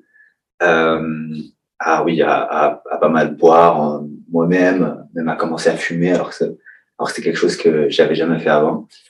Et euh, c'est un de mes, mes amis très proches qui m'a qui m'a sorti de là et qui m'a dit vas-y on fait un trail ensemble en Autriche. Donc, c'est la première fois que j'ai, je, me suis entraîné qu'à la salle pour faire un trail de 30 km euh, avec 1800 euh, mètres de dénivelé. Et c'était, euh, c'était affreux. c'était affreux. Euh, mais c'est là où, je sais pas pourquoi, euh, ce trail, il m'a, il a, il, ça a créé un petit feu, une petite allumette à l'intérieur de moi. Et, et, en fait, j'étais assez, assez bouche bée pendant ce trail parce que, euh, par exemple, tous les, tous les gels qu'on prenait avec nous, il fallait marquer avec un marqueur ton numéro de, de, dossard. Et si quelqu'un trouvait ton gel plastique par terre, tu es disqualifié. Donc, de trail running, en quelque sorte, c'est vraiment, ça va main dans la main avec, euh, avec tout ça et ça a beaucoup de sens parce qu'on court dans la nature. Bien sûr, c'est comme un surfeur qui protège l'océan. Enfin, ça va vraiment main dans la main. Et donc voilà mon parcours. Je suis pas pas du tout professionnel hein, de course à pied, je suis loin de là. Mais ça fait cinq ans que je, je cours et euh, c'est vrai que pour moi, ça m'a ça m'a ça m'a permis de, de créer de la résilience. Parce que euh, il y a des gens qui, qui créent de la résilience avec bon, le sport c'est un moyen assez, assez connu. Des gens qui, qui, ont un psychologue euh, qui le voit deux trois fois par, par mois ou je sais rien. Moi mon psychologue c'est vraiment c'est la course à pied. Ça me permet de m'ouvrir à moi-même et de quand tu cours pendant 6 heures tout seul, tu as beaucoup de temps à réfléchir, à poser des questions. Et donc, c'est pour moi, je dors mieux, je m'alimente mieux, je gère, je, gère mieux le stress. J'ai plus du tout d'anxiété ou, enfin, tout, le monde a un peu d'anxiété ou de dépression comme j'avais avant. Mmh. Donc, c'était moi mon, mon, outil. Plus la reconnexion à la nature dont, dont tu parles. Bien sûr, oui. Alors, tu as un projet qui s'appelle Run for Europe. Est-ce que tu peux nous en parler? Parce que ça, c'est un volet intéressant justement sur cet aspect développement durable. Complètement. Donc, euh, ouais, ça fait. Donc, c'est, on a commencé en mars. C'était un peu l'aventure la plus grande de ma vie. On a, on est trois, et donc j'ai couru euh, un marathon dans chaque pays de l'Union européenne. Donc, il y a 27 pays. On n'a pas fait les îles. Donc, euh, il n'y a pas l'Irlande, Chypre et Malte. Donc, on a fait 24 pays. Donc, 24 marathons en deux mois. Euh, c'est trois marathons par semaine. Et euh, c'était un, c'était un challenge physique, mental, mais, mais logistique aussi. Alors, nous, c'était un challenge logistiquement. Alors, je sais pas ce que c'est pour, pour les JO. Euh, mais donc voilà, c'est, c'est un projet, euh, c'est un peu un rêve que, que j'ai avec mon cousin, euh, avec qui je cours beaucoup, il est kiné, et, euh, et un très bon pote qui est cinéaste, euh, qui filme beaucoup. par exemple, sur Netflix, il y a pas longtemps, il y avait des séries sur Nazaré. J'habite au Portugal, à Lisbonne. Et lui, c'est le filmmaker principal de, de, ce genre de documentaire. Et du coup, on s'est dit, vas-y, on fait un, il faut absolument qu'on fasse quelque chose ensemble. Et, et donc, on fait un film sur ce périple qui s'appelle Run for Europe. Ce film, il sort euh, en fin d'année. Et euh, pourquoi développement durable? Parce qu'on tire plusieurs parallèles entre, euh, entre moi, la résilience que je, peux, en tant que coureur, créer avec la course à pied, et la résilience de nos biodiversités, de nos écosystèmes à travers l'Europe. Donc, bien sûr, c'est utile d'avoir un cinéaste euh, un drone, etc., pour, pour montrer la diversité des paysages qu'on a en Europe. Et on a un partenariat avec euh, Rewilding Europe, je ne sais pas si vous connaissez. Donc, euh, c'est une grosse ONG en Europe qui, qui essaye de réintroduire des espèces animales euh, et florifaunes dans des écosystèmes euh, où on a pu ces animaux-là. Donc, par exemple, au Portugal, on réintroduit maintenant des, des, des chevaux sauvages. En fait, comment dire, ils, ils, broutent aussi, non? Oui, ils absolument. Ils broutent l'herbe ce qui sert du coup en été, il y a moins d'herbes sèches, donc il y a moins de feu. Donc c'est voilà, c'est quelque chose. Euh, on dit ouais, en fait c'est logique. Pourquoi on, on en a plus Et en fait, euh, donc je veux pas trop vous spoiler pour le film si vous voulez le voir, mais plus il y a de la diversité, plus il y a de la résilience. Donc ça veut dire que par exemple, on était en Bulgarie, euh, on a couru. il y a des, ils réintroduisent des bisons là-bas. Et les bisons, quand, quand, ils, quand ils marchent dans les, dans les champs, enfin, n'importe où, ils font des, euh, ils sont très lourds et donc ils font des espèces de mini flaques d'eau en fait derrière eux. Et donc ça permet à des grenouilles par exemple à pondre leur leur. Ouais. Et donc voilà, en fait, grâce au bison, ça, ça aide et ça ouvre de l'espace pour plein d'autres espèces. Et dans la course à pied, c'est un peu la même chose. Si tu fais un seul euh, un seul entraînement courir un marathon, il y a des fortes chances que tu vas te blesser. Si tu fais que de la route ou si tu fais que, que du dénivelé ou ce genre de trucs, tu vas te blesser. C'est un sport où on se blesse énormément à pied. Et donc, plus tu as de la diversité, donc plus tu changes de chaussures, plus tu, tu fais du yoga, tu combines avec de la natation, de la course à pied, bah, tu crées un, un corps euh, qui, qui est plus résilient. Et bien sûr qu'on parle du côté mental aussi, mais tout ça, c'est encore en voie de développement. Et, euh, Ouais, je vous donnerai un petit. Euh, si vous voulez voir, donc sur YouTube, si vous mettez Run for Europe, il y a des petits updates, si ça vous intéresse. Euh, on avait le site, mais ça fait longtemps qu'il n'est pas plus à jour. C'est runforeurope.org si vous voulez voir. Et ça se sort quand même. Okay. Est honnête. Euh, donc, on n'est pas tous forcément des courants en puissance. Mais tu as dit un message quand même qui me paraît intéressant, c'est le fait de ne pas faire que du running, mais d'avoir euh, de pratiquer différentes choses, différents aspects. Et je pense que c'est un, je ne sais pas comment vous le ressentez en tant que sportif, parce qu'on a tous un sport euh, de prédilection. Et ce que je trouve intéressant, c'est de remettre en perspective que c'est peut-être pas mal d'avoir plusieurs sports pour avoir une approche un peu complète. Euh, bah oui, comme toi, tu es très complète aussi, Maureen, avec toutes tes activités. En fait, cet aspect euh, polyactivité, je trouve que c'est intéressant peut-être de le remettre, comme la- la- l'aspect multiple dans la biodiversité, c'est clair. Ça a été aussi démontré dans la, dans la diversité des essences dans les forêts. Ce sont les forêts les plus résilientes qui, sont, qui ont la diversité des essences qui l'ont démontré. Est-ce que tu vas participer à Paris 2024 Ouais, je vais voir le beach volley. Ouais, en plus, euh, sur la tour, ça va être euh, magnifique. Non, mais complètement d'accord. Donc, euh, moi, je suis pas du tout un coureur. J'ai fait beaucoup de foot et du basket euh, quand j'étais jeune. Et je continue à pratiquer plein de sports différents, dont le volley, euh, le surf, etc. Et la course à pied, pourquoi? Bah, Ça me permet d'être toujours, à, toujours en top forme euh, quand je fais un sport. Euh, je sais pas, je joue au foot. J'ai j'ai encore un, un, un pote à moi qui vient de se blesser en jouant au foot. C'est parce qu'il fait que du foot. Euh, il, il picole et tout, et une fois par semaine, c'est pas étonnant qu'il se blesse. Quoi. En fait, de faire, euh, pour moi, la course à pied, c'est un sport euh, qui, est, qui est hyper. euh, en fait, euh, c'est assez individuel.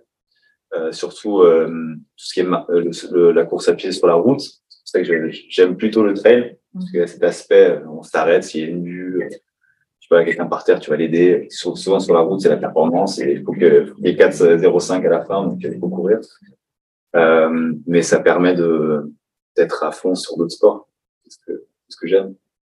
Ok, merci. Tu peux nous délivrer un petit message pour terminer Euh, Peut-être que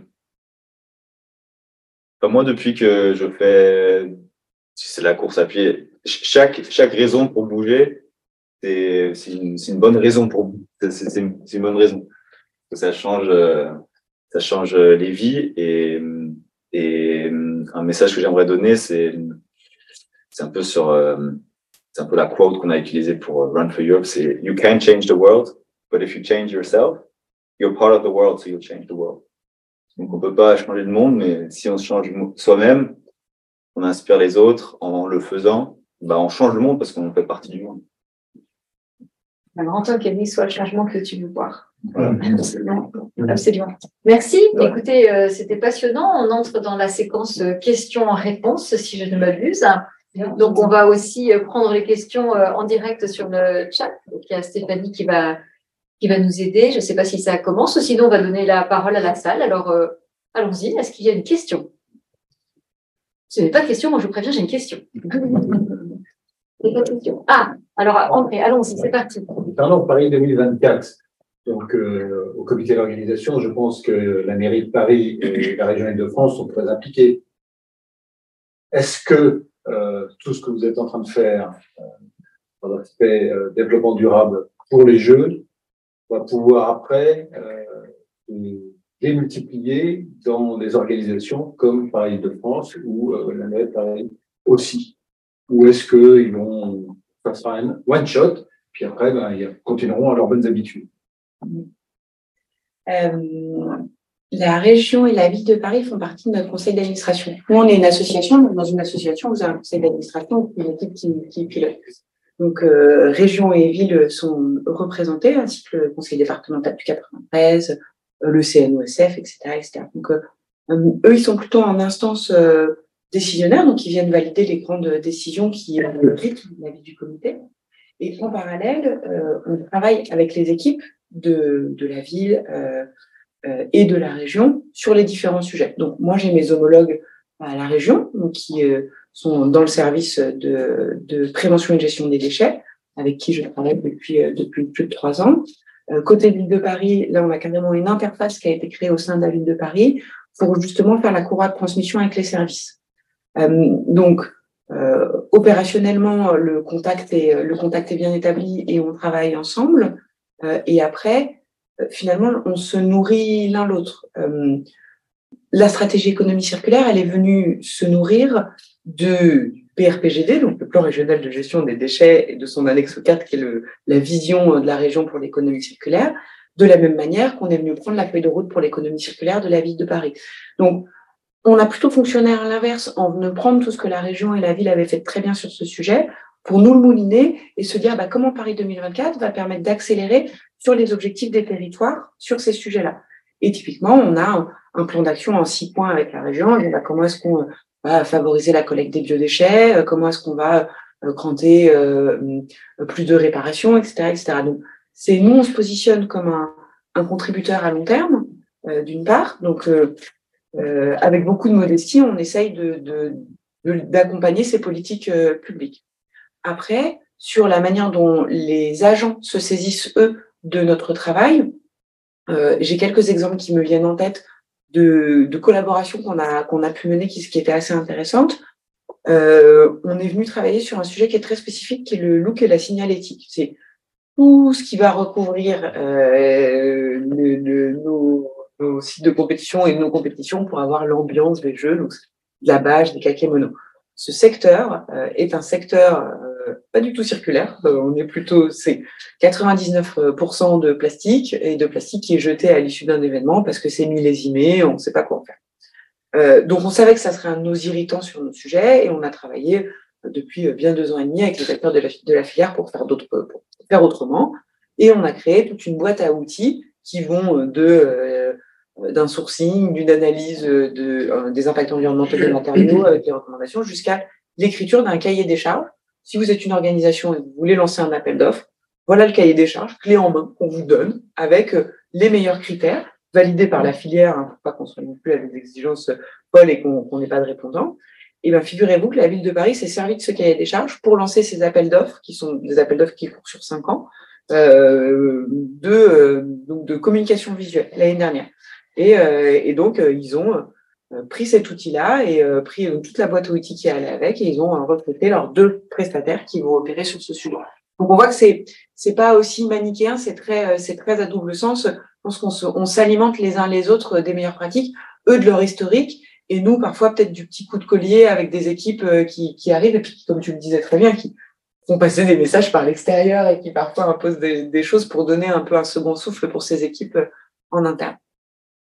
Merci. Euh, ben, du coup, c'est assez proche. Oui. moi, j'ai une question euh, plutôt au niveau grands événements. Euh, j'ai travaillé tout pour un grand événement qui a disparu, qui est le Grand Prix de France de Formule 1, et il y a une problématique qui m'a toujours chagriné, qui était le gaspillage alimentaire.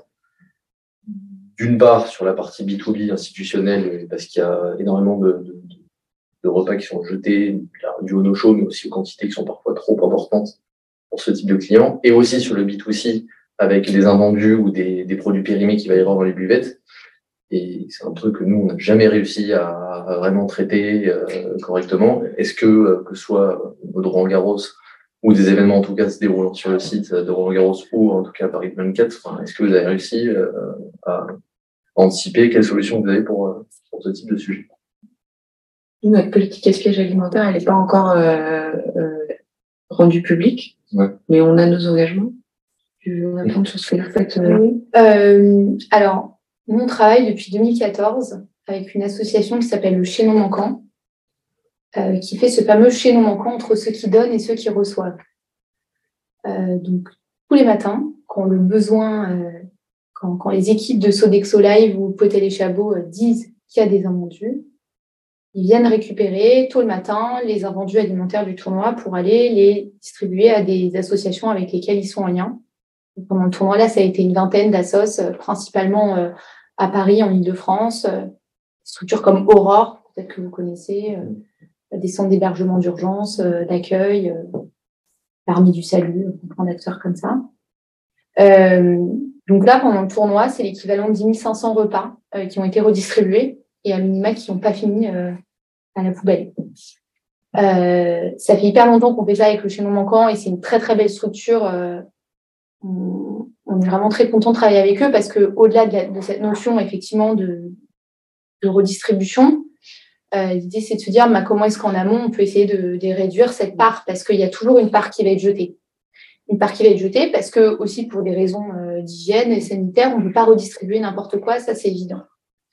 Euh, donc là, pendant le tournoi, euh, j'ai fait. Euh, donc je sais que Sodexo Live l'a fait, mais j'étais pas là. Donc ils ont fait euh, des campagnes de pesée, de déchets, etc. pour essayer de comprendre en fait bah, quelle est la part qu'on va pouvoir réduire l'année prochaine. Et avec Potel et Chabot, pareil en fait, pendant plusieurs heures, plusieurs journées, on est allé sur des réceptifs, donc des, des, offices de restauration, et, on est allé calculer en fait la part de ce qui était jeté, pas jeté, redistribué au chaînon manquant, etc. donc ça, c'est un chantier sur lequel il faut, il faut clairement travailler, ça c'est évident. typiquement, il y a des comportements qu'on ne peut pas forcément prévoir. Euh, je vous donne un exemple, enfin, si c'est prévisible, je ne sais pas si c'est un bon exemple du coup, mais euh, typiquement, euh, là, on s'est rendu compte qu'il y avait des desserts qui n'étaient pas mangés parce que les gens arrivaient tard et voulaient aller sur le cours. Et donc, du coup, bah, le dessert, il n'est pas, il est pas, il est même pas commandé, il n'est pas consommé. Or, c'est un dessert qui, compte, qui contient des, bah, des, des, produits laitiers, etc. Donc, impossible de le redistribuer au chaînon manquant. Bah, là, ça finit à la poubelle. Et donc, il y a, je pense que l'objectif, en fait, c'est de se dire, il y aura, il y aura toujours une part, malheureusement, hein, mais il y a des no-shows, il y a des gens qui viennent pas. Euh, il y a ce coup de, euh, ben, je dois aller sur le cours, euh, ou je sais pas, un match qui est annulé, etc., qui va faire que, ben, dans les prévisions, en fait, on peut pas prévoir l'imprévisible. Mais l'idée, c'est de se dire, ben, il y a cette tranche. Il y a une tranche où, ben, finalement, on va pouvoir éviter, éviter à la source. Par exemple, au pain, là, les poubelles que j'ai vues, c'était blindé de pain. C'est un truc à faire. on le sait, hein, mais de le voir en vrai, c'est encore plus impactant. Euh, il y a des choses à faire sur le pain. Est-ce qu'on est capable aussi demain, et ça c'est un vrai sujet parce qu'aujourd'hui, euh, même en interne, hein, ça fait débat, euh, quand au niveau du, des packages hospitalité, donc c'est tous les packages premium, des gens qui payent des milliers d'euros, des boîtes qui payent des milliers d'euros pour aller pour acheter une, une expérience Roland Garros, est-ce qu'on se sent capable euh, de dire que ben euh, ouais ben il y a un, des deux plats il, est plus dispo? Est-ce qu'on est prêt à accepter la rupture?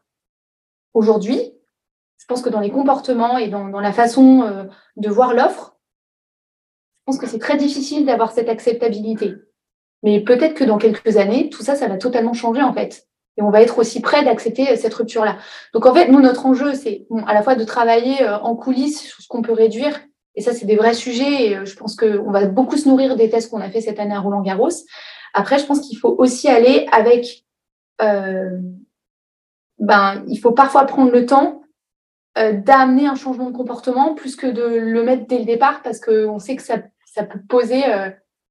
Enfin, ça, peut, ça peut être mal accepté parce qu'on sait à quel point les changements de comportement, ben, ça prend du temps. Quoi. Mais, mais, mais c'est sûr, c'est un vrai sujet et, euh, mais qui est hyper intéressant. Et alors, juste une chose aussi cette année, donc on a collecté 10 500 équivalents repas, l'année dernière c'était 5 000. on peut se dire, bon, bah, bah, c'est bien, on a redistribué plus au chaînon encore, mais pourquoi? Et en fait, il y a eu un énorme travail qui a été fait, enfin, mais juste un, boulot. Alors, les équipes ont changé, les équipes de restauration, ça aussi, ça, ça aide.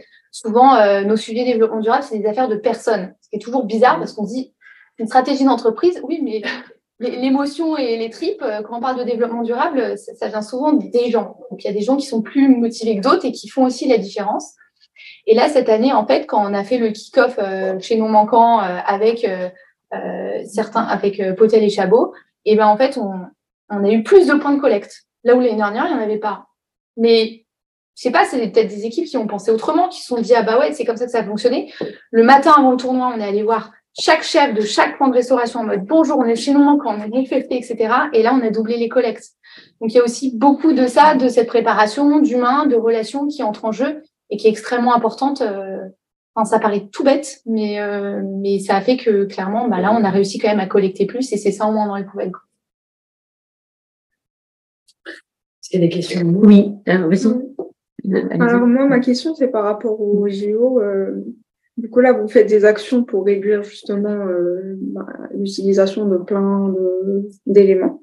Est-ce que cette réduction-là a permis de réduire les budgets ou bien au contraire, ça a augmenté les budgets? Et puis euh, aussi, est-ce que vous avez des outils, euh, quels sont vos outils pour justement évaluer tous vos impacts par rapport à ça? J'adore votre question. Et eh ben, c'est pas vrai sur tous les sujets environnementaux, mais sur les sujets économiques circulaires, généralement, quand on fait des, enfin, quand on est plus sobre, on, est plus sobre aussi économiquement parlant, et que euh, nous, on agit sur un double niveau. C'est un cette approche de, de challenge des besoins. Bah, ça vient aussi avec une des réductions budgétaires. moi, clairement, il y a plein de choses où c'est pas moi qui suis allé challenger, hein. c'est la direction financière qui est passée d'abord, qui a dit vous réduisez et on réduit la voilure. Donc, euh, ça, c'est effectivement le levier où on va chercher des économies euh, budgétaires euh, et qui nous permet bah, de réduire un certain nombre d'équipements ou de, de, voilà, de, de mobilisation de, ressources. Mais il y a aussi le fait que l'économie circulaire, en, en, pensant cette vie après des biens et des équipements, bah, on, peut revendre aussi des choses. Donc au, final, on, change un peu le modèle économique où avant c'était bah, on, on, se fournit, on utilise et puis on jette, ça nous coûte de l'argent de jeter. Et on pense ça en amont en se disant ah mais attention, si c'est pas disponible à la location, est-ce que j'ai pas plutôt intérêt de penser mon besoin en fonction du marché que j'aurai à la revente derrière, voire de le co-acheter? Et ça, c'est des choses qu'on a pu faire sur certains types de marchés. On les a co-achetés avec celui qu'on aura besoin à la fin et à trouver un montage économique intelligent euh, pour que bah, nous, ça nous coûte moins et puis à la fin, on ait un, un, une ressource qui, qui trouve preneur. Donc, euh, pour moi, c'est un des énormes challenges de l'économie circulaire parce que pour, on l'a fait, nous, un peu en réaction. Aujourd'hui, moi, tout mon challenge de, de l'année prochaine, c'est de bien m'assurer que on revende ce qui a prévu d'être revendu, euh, qu'on concourt à notre équilibre économique, qu'on donne ce qui doit être donné. Euh, mais on le fait un peu, euh, voilà, sur la dernière ligne droite. Moi, euh, mon vœu pieux pour les prochains comités d'organisation, c'est qu'ils le pensent vraiment comme un modèle économique et que voilà, on soit presque sur une centrale d'achat et de revente où on ait des actifs matériels à valoriser dans un budget et où on pense bah, le fait de les mobiliser juste pour 15 jours, pour 15 jours et qu'on leur redonne un maximum de valeur après. Ça, c'est euh, voilà pour les prochains. Euh, mais ça, c'est pour répondre à votre première, première question. Euh, et pour la deuxième question sur les outils, euh, comme je vous disais, on a, on a différentes euh, thématiques. et encore, c'est que pour la partie environnementale, puisque tu l'as très bien dit, on a toute une partie sociale où, où les enjeux sont tout aussi, tout aussi importants. alors que je vous fasse un peu le, le millefeuille de, le millefeuille de plans et d'outils, mais tout part de notre stratégie responsable des achats. Il y a une stratégie en cinq piliers où ça vient donner quels sont les euh, grands critères et les lignes directrices pour nous approvisionner en biens ou en services. Et là-dedans, vous allez retrouver euh, de l'économie circulaire à la création de valeur sur les territoires. Euh, cet outil-là, il nous permet donc de nous assurer que nos achats, bah, ils font bien l'objet de clauses sociales et environnementales, clauses qui sont jamais à moins de à moins de 20%, et puis donc de de suivre où on en est sur bah, tous les marchés qu'on passe, puisque euh, on demande à nos prestataires de venir signer cette stratégie responsable des achats et de venir s'engager sur un certain nombre d'objectifs. De, Donc, euh, pour ne citer que ma partie économie circulaire, on vient leur demander euh, d'assurer la seconde vie de leurs biens et leurs équipements, d'assurer la, gestion des déchets à hauteur de X%. Donc tout ça, ça nous permet de faire un, faire un suivi de ces engagements. C'est le premier outil où bah, on a donc des, formulaires donc on, qui s'appelle le plan économique et social qu'on pousse. Je pense que c'est ça que tu as aussi le, PES. Oui. Voilà, qu'on passe à, nos, à, notre écosystème pour qu'ils puissent nous, nous, euh, nous suivre euh, où ils en sont de, de leurs engagements. Donc ça, c'est plutôt euh, sur la partie euh, suivi de l'écosystème et atteinte collective des engagements. Après, euh, sur la partie environnementale, on a bien évidemment un budget carbone qui est suivi ici selon la méthodologie et le, le, le tableur bilan carbone tel qu'on connaît chez nous mais chez vous, euh, on vous fournit, donc maintenant c'est le, le, coach climat, mais avant on avait euh, un formulaire qui était fourni. Pareil sur la partie économie circulaire, on a donc un, template d'inventaire, parce que euh, le travail qu'on a fait, bah, on a demandé aussi à Claire et à Laure de réaliser ce travail-là pour se dire, bah, même si oui, je suis un événement récurrent, finalement, qu'est-ce que je vais mettre en place sur mon site et qu'est-ce que j'ai prévu que ça devienne, que ça devienne après? Donc, en fonction des sujets, on a toute une batterie, euh, une batterie euh, d'outils, mais les principaux sont là pour les engagements à l'échelle Paris 2024. C'est plutôt donc par ce plan économique et social enchâssé dans la stratégie responsable des achats. Et après, pour nos deux gros sujets qui se quantifient, le carbone et euh, l'économie circulaire, on a des, des, outils de mesure de notre empreinte carbone et de notre empreinte matière. D'accord, merci. J'ai une question d'un point de vue, enfin, sur l'approche stratégique euh, entre faire et faire savoir vos actions. Est-ce que euh, non, c'est pas simple. Est-ce qu'il y a des tensions? Quelles sont les tensions que vous rencontrez le plus sur vos trois projets? Euh, Parce que là, j'ai noté pour la partie euh, tennis, fédé, comment montrer que c'est un sport plus euh, ouvert, plus accessible. Et montrer, c'est quoi? C'est donner des exemples ou faire savoir, communiquer. et met dans des risques aussi de, de, de washing, peu importe ce qu'on met dedans. Euh, mais c'est pareil pour les, pour, pour les JO avec des partenaires qui clament haut et fort que ce sera les plus bas en empreinte carbone, etc. Et après, aussi à, à votre niveau sur le, sur euh, votre, euh, votre, belle aventure, comment derrière vous montrez aussi que les engagements étaient tenus, comment vous faites ça? Euh, Oui. Alors, euh, comment on tient? Donc, on a quelques pour le documentaire, on a avec des partenariats avec des ONG pour, par exemple, bien sûr, on fait un road trip. Donc, euh, on a fait 16 000 km, donc euh, ça va pas être rien. Mais avec Rewarding Europe, des fonds qu'on a eu avec le crowdfunding, on les a versés pour planter des arbres. Certainement, vous connaissez qu'il y a des ONG qui, plantent des arbres pour égaliser les émissions mais euh, c'est souvent euh, qu'on coupe des arbres pour les replanter derrière. Euh, c'est du greenwashing. Donc c'est vrai que c'est compliqué à vraiment communiquer comment on a fait pour, pour arriver à une, base zéro. Euh, donc nous, on sait qu'avec Rewarding Europe, le travail qu'ils font, on a égalisé. Euh, mais oui, c'est un, un, gros challenge. Donc nous, on a communiqué sur les réseaux, euh, puisqu'on peut, on a eu une newsletter, on a un peu tout, euh, tout listé. Après, euh, c'est difficile. Mais voilà, comme. Et nous, je crois qu'on a un problème de timing. C'est que, en fait, le faire, il sera visible que pendant les jeux. Mm. Et qu'aujourd'hui, tout ce dont on parle, bah, c'est pas encore euh, matérialisé. On, on a hein, quelques exemples comme le Grand Palais éphémère, voilà, qui sont qui incarnent cette idée d'économie circulaire de d'après. Mais le, le, moment où on va livrer et on va montrer à voir bah, tout ce qu'on aura pu cranter comme, comme innovation et comme, comme exemplarité euh, dans, dans, dans nos compétitions, ça ne se verra que pendant les Jeux. Et euh, priorité au sport. Enfin, on sait que, et je pense que tu le vois aussi euh, dans les compétitions, quand Roland commence, euh, Roland surpasse tout, on vit, on vibre pour, pour les compétitions sportives. Et finalement, bah, nous, caler nos, nos séquences de com et trouver la bande passante dans ces deux temporalités-là, puis la troisième, bah, c'est après la compétition, on n'existe plus. Donc après, il n'y en a plus. C'est, c'est hyper compliqué. Euh, donc c'est, c'est un vrais euh, challenges euh, de, de trouver comment on va émerger. Parce que la question est là. Hein, quand on va rentrer, euh, je pense, au, au, deuxième trimestre de l'année prochaine, il y aura plus de place pour autre chose que du sport. Donc comment on fait pour parler environnement Comment est-ce qu'on arrive à trouver nos interstices Comment on utilise des leviers dérivés pour parler d'environnement par le sport, comment est-ce qu'on va réussir à avoir des athlètes qui sont porte-parole pour nous? C'est ces leviers-là qu'on essaye, euh, qu'on essaye d'explorer. Euh, et comment on rend cette communication finalement un peu en, en, en toile de fond euh, tissée pendant les compétitions pour pas que euh, et c'est une des grosses frustrations des organisateurs d'événements qu'on a pu rencontrer, de nos homologues sur les, les événements précédents, qui nous disent on avait un programme super, mais pendant la compétition on n'a rien vu.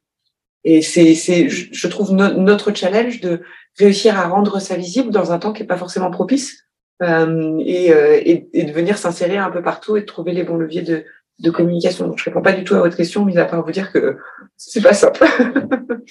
Juste une question par rapport à ça.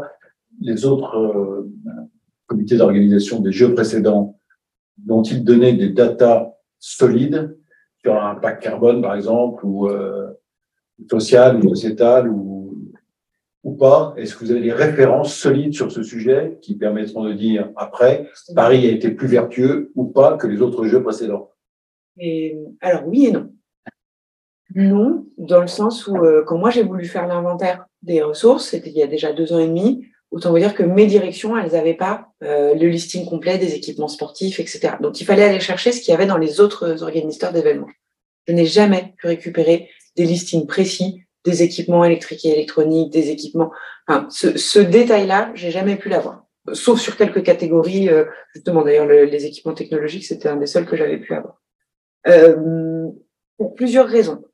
Un, parce que bah, y a des, des datas qui se perdent et en fait, normalement, il y a tout un programme d'aspiration par le Comité international olympique qui se fait, mais qui, à ce niveau de granularité, euh, se, se perd un petit peu forcément.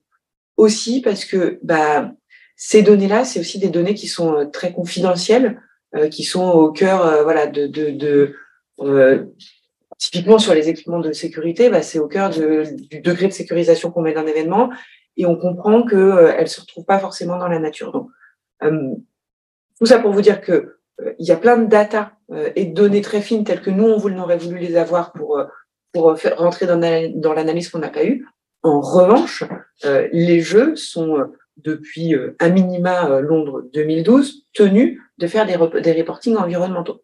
Donc il y avait plein de choses qu'on avait, notamment sur euh, ce qui est le plus scruté et ce qui fait partie de nos engagements, le sujet carbone.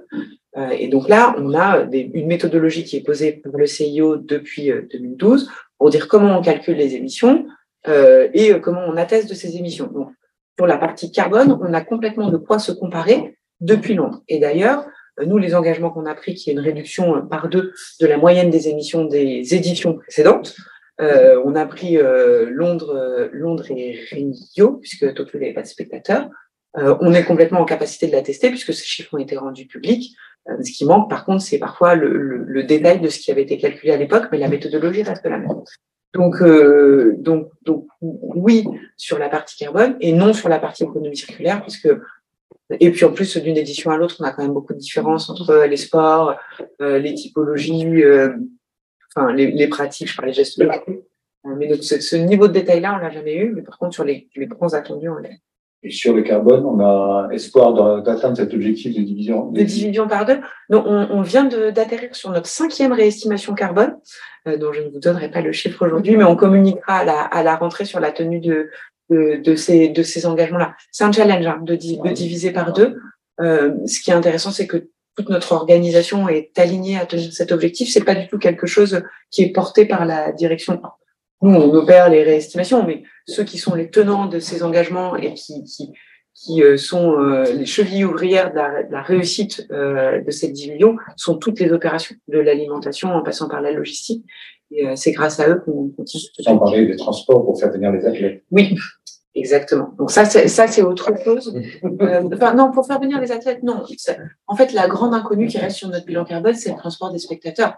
Aujourd'hui, je suis pas en capacité de vous dire euh, d'où vont, enfin, d'où. Euh, oui, on a une, partie de la réponse, mais comment vont venir ces spectateurs On a encore des hypothèses sur notre budget carbone qui font que, bah, sur le, le spectre, on est on, est dans la, dans la ligne, mais il reste encore une inconnue qui est le mode de transport qui va être, être utilisé par les spectateurs.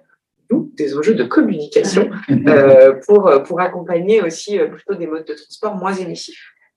En tout cas, il y, a, quelque chose qui est très évident. Là, le 2024, à mon avis, marqué les esprits, c'est que avant, la référence, c'est effectivement l'empreinte carbone, mais aujourd'hui, on va développer des nouveaux indicateurs en mettant notamment tout, le principe de l'économie circulaire, parce que ce qu'on disait, c'est pas simplement le recyclage, c'est aussi l'éco-conception du produit, c'est la fonctionnalité, euh, l'aspect des territoires, et surtout, on vraiment insister, c'est l'aspect du comportement euh, des gens qui pratiquent le sport, en professionnel, en compétiteur ou aussi euh, en amateur. Donc, je pense que le prochain organisateur de, des JO il va avoir une barre assez haute parce qu'on va marquer franchement les esprits. Enfin, c'est ce qu'on espère tous avec le fait qu'on va communiquer sur des indicateurs en espérant effectivement qu'on sera dans, dans, dans, dans, les objectifs.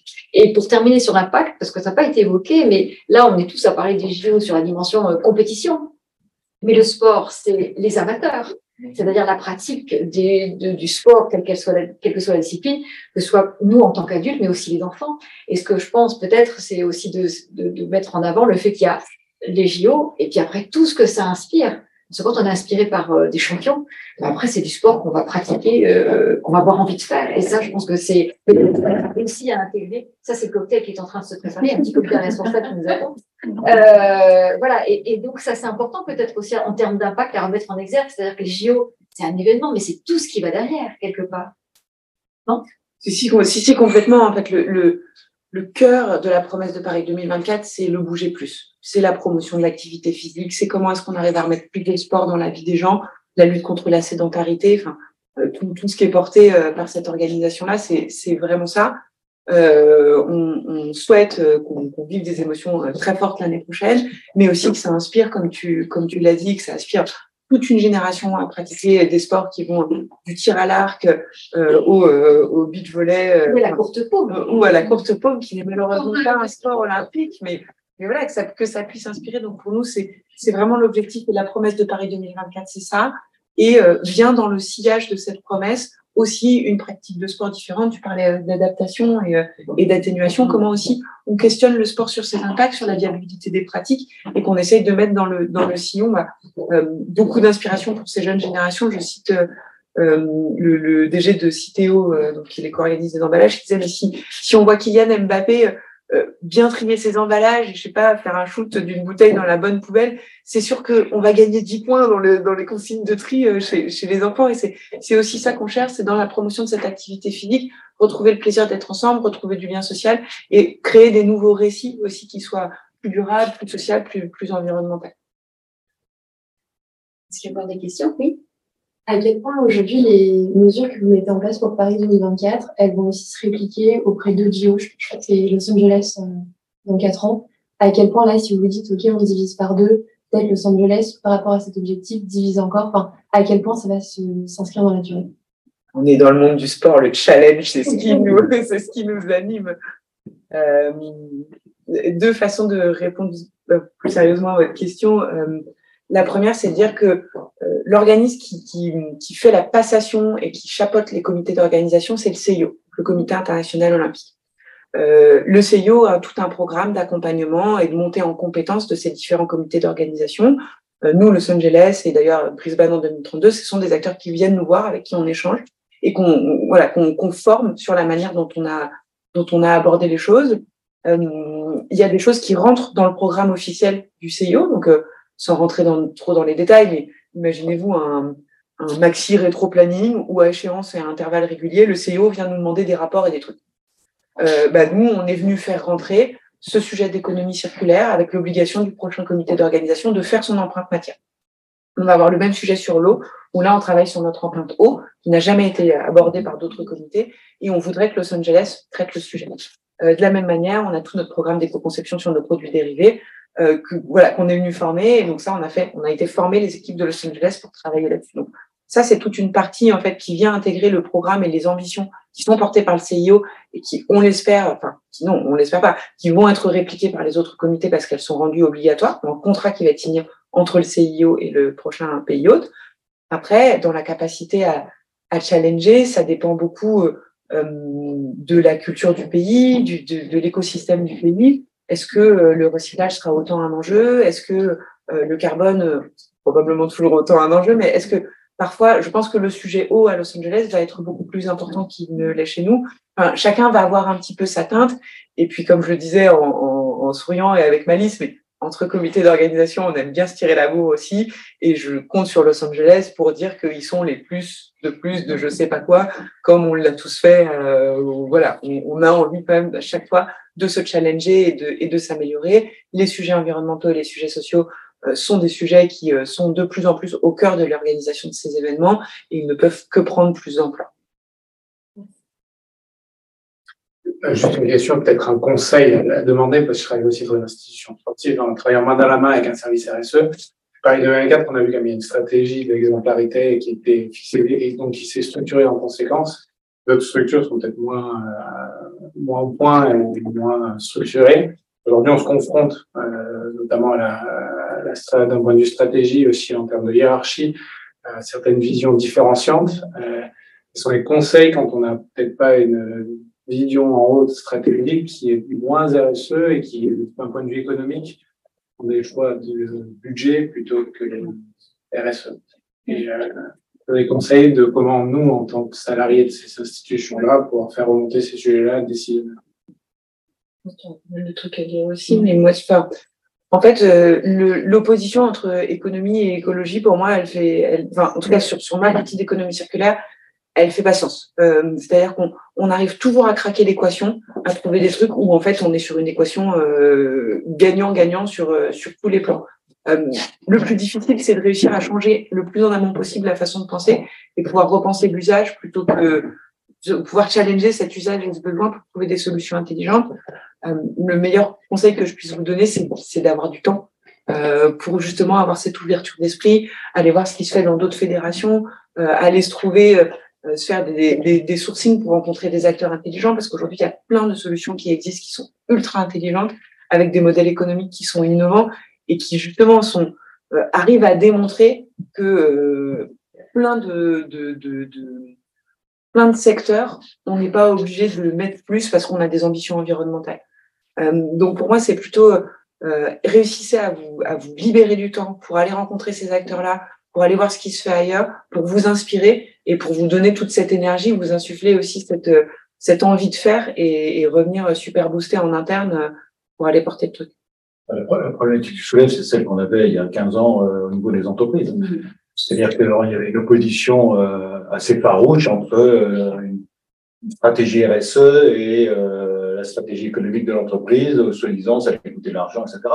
Et aujourd'hui, les entreprises pensent différemment. Euh, c'est on rentre dans les entreprises d'émission avec beaucoup de beaucoup de une évolution des mentalités extrêmement importantes, et on s'est rendu compte que les RSE avaient un intérêt économique pour l'entreprise. C'est-à-dire qu'on ferait plus de profits, on, sera, on, va attirer plus facilement les talents, on, a une vision long terme beaucoup plus importante. Dans les, autres organisations qui ne sont pas euh, forcément euh, euh, comme une entreprise, mais on, on être confronté à la même situation que les entreprises ont eu il y a 15 ans, et vous avez fait une évolution. De toute façon, les RSE, c'est un chemin de long terme dans lequel qui n'est jamais terminé.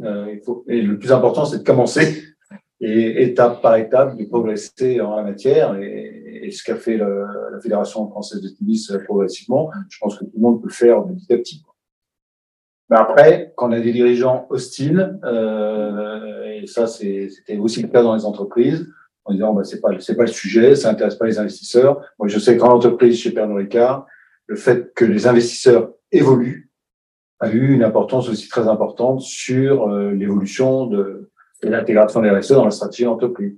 Mais c'était, c'était un tout. Alors, c'est vrai que c'est pas encore le cas, peut-être, dans toutes les activités organisationnelles. Claire, tu veux ajouter quelque chose par rapport au tennis, peut-être? Tu es un peu Combat, patience et engagement. Euh, si je résume mon boulot, c'est ça. Donc, euh, je pense qu'il faut savoir. Ouais, faut savoir. Pas parce qu'on dit non un jour que demain, euh, ça sera pas bien. Et encore, moi, j'ai l'impression que ça va lentement. Mais euh, ma manager a tendance à me dire qu'aujourd'hui, c'est facile. Donc, euh, elle, elle est là depuis 2012. Donc, euh, je pense qu'il faut, déjà, il faut savoir ce que tu dis, il faut savoir oser challenger ce qui était toujours fait avant mm. et repenser.